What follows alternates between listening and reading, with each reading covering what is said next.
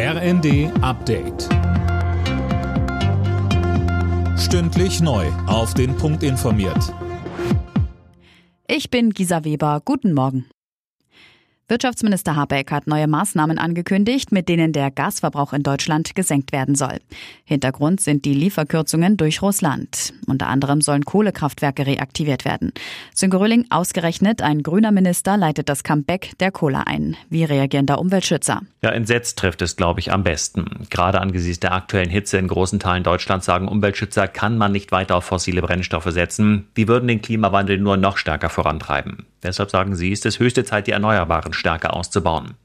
Das geht allerdings nicht von heute auf morgen. Um mit Solar- oder Windkraft ausreichend Strom zu produzieren, braucht es Jahre. Habeck muss aber sofort handeln und deshalb ist Kohle für ihn derzeit die einzige Alternative. Schlappe für Frankreichs Präsident Macron. Bei der entscheidenden Runde der Parlamentswahl verliert sein Wählerbündnis die absolute Mehrheit.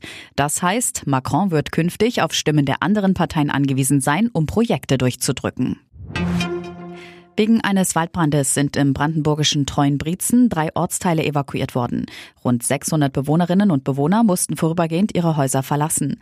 Auch im nahegelegenen Belitz wurden wegen eines weiteren Waldbrands mehrere Straßen evakuiert.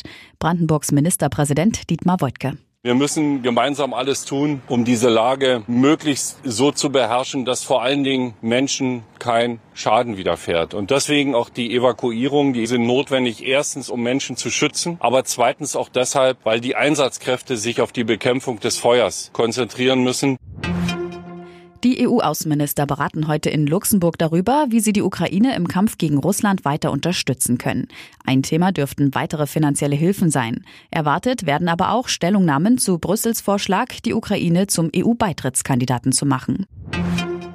Und Red Bull-Pilot Max Verstappen hat den Formel 1 Grand Prix in Kanada gewonnen. Beim Rennen in Montreal fuhr der Weltmeister als erstes über die Ziellinie, gefolgt von Carlos Sainz im Ferrari und Lewis Hamilton im Mercedes.